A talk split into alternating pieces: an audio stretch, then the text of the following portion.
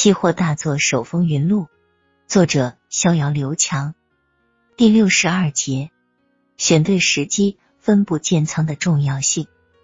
当一个人能一心一意的去做一件事时，他是快乐的。专心学习的逍遥就感受到了无以伦比的快乐。他现在的脑子里只有一本书《股票大作手回忆录》。今天田老师讲第八节和第九节。这两节很有意思，利弗莫尔给我们回忆了他的两次判断对了，但结果却大相径庭的做单经历。你们谁能告诉我他第一次失败的原因是什么？田方清依旧习惯以提问的方式开始他的课程。时机不对，第一次时他做空的时机选择不对。逍遥马上回答。田方清微微点点头，说的对了一部分。但还不是全部。那你觉得该如何选择做单的时机呢？等到市场完全扭转趋势时再去做单。逍遥答道。那你又如何判断市场已经完全转势了？如果仅仅是小级别的调整呢？田方清的问题也接着一个。这个，这个我就不敢确定了。我以前是看技术图形去判断趋势的，但有时会判断错。错了就止损呗。逍遥含糊的答道：“嗯。”逍遥回答的很好。其实这两节股票大作手回忆录就是在告诉我们一个道理：光判断对趋势的方向还不够，还要选好入场做单的时机。时机很重要。对于“时机”这两个字，田方清着重加重了语气。我也知道时机很重要，但问题是什么是好时机呢？很多时候，我认为的好时机，从事后看都是坏时机啊。灵儿撅着小嘴嘟囔道：“所以才需要分步建仓啊。在行情未走完之前，我们做的任何判断都只是猜测，都有错误的可能。你看看利弗莫尔在第八节中判断对了市场的空头趋势，但正是由于操之过急，没有采取分步建仓的方式。”而是孤注一掷的建仓，结果导致了市场只是几个小反弹，就让他迅速的破了产。而在第九节中，同样的空头行情，利弗莫尔接受了之前的教训，采取了分布建仓的方式，最终导致了他的大获全胜，完成了他人生的第一次飞跃。两种同样的行情，两种不同的建仓方式，结果是天壤之别啊！田方清也似乎进入了利弗莫尔的年代，语重心长的说道：“做期货要想赚大钱，就必须抓住市场扭转趋势的关键点，因为只有大波动才能赚大钱。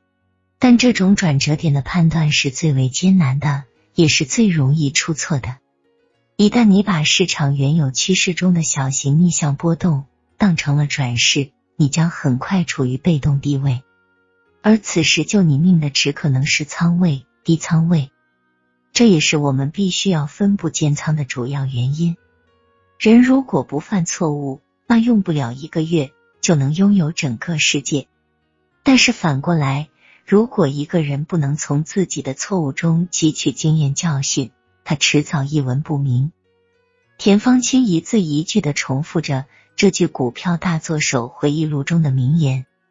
是人就会犯错误，但我们作为一名期货做手，需要做到的就是在犯错误时保持低仓位，而做对时加重仓位。当你预期某个商品的长期趋势将要发生逆转时，你绝对不能一步到位的建立所有的仓位，这时你需要试仓，比如你全部保证金的百分之五。当你的真金白银投入市场之后，市场会马上给你反馈。如果你的账户马上出现盈利，这说明你做对了，你需要加仓百分之十。如果继续盈利，再加仓百分之二十，以此类推，就可以进入良性循环。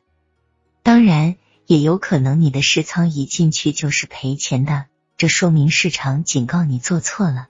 无论将来你的持仓是赢是亏，至少说明此时你是错的。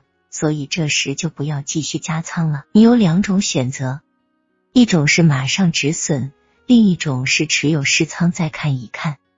但无论如何，如果你的试仓在三天之内还不能盈利，毫不犹豫的平仓出来。切记，切记，老师。那如果我再加百分之十仓位时还是盈利的，但加到百分之二十仓位时市场发生回调，我面临着转盈为亏，我该怎么办？逍遥提出了一个自己以前经常遇到的问题：绝不能让自己盈利的单子变为亏损，这是期货投机的重要原则。田方清毫不犹豫的回答道：“我们以做多为例，随着你的分布建仓。”你的持仓成本是在不断提高的。由于你是浮盈加仓，所以你应该是一直处于盈利中的。而盈利中的单子需要设立止盈点，这个止盈点就应该设立在你的持仓成本之上。一旦市场发生反向波动，如果触及到你的止盈点，你就应该毫不犹豫的平仓止盈，绝对不能让原本盈利的单子面临亏损的可能。这是原则问题，懂了吗？